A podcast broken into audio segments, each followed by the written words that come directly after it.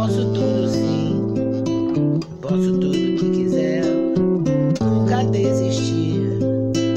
Com a idade que tiver, vou quebrar tabus, desatar essas Oi, gente.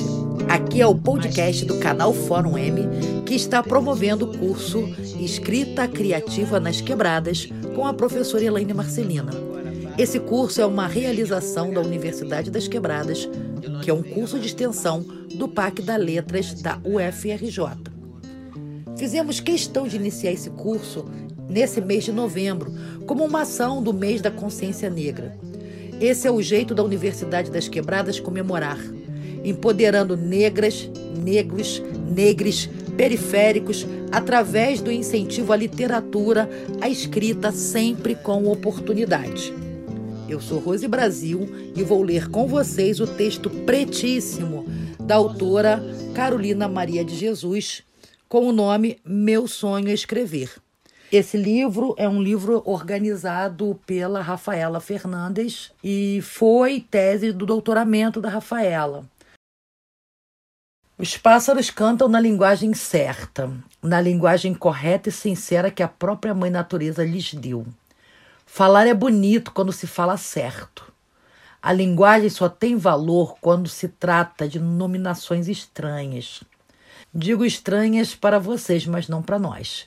Esquecer de sabores é o nosso dever, pois se nós considerarmos isto como uma estrada em que viajamos e se estamos chegando ao local designado, não vejo motivo para lembrar e comentar o trecho dessa estrada ruim.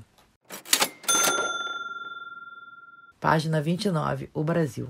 O Brasil teve apenas uma melhora temporária, mas o Brasil quer é curar-se, quer ficar forte e resolveu consultar um médico da Inglaterra que lhe deu umas pílulas de libras esterlinas e não surgiu o efeito desejado. E o Brasil já está perdendo a esperança de adquirir a sua potência orgânica.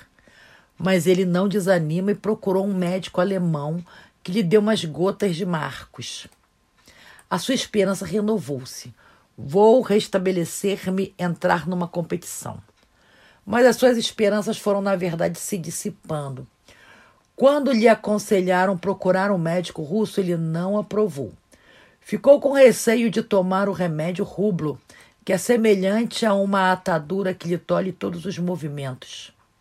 Preferiu continuar fraco do que ser dominado.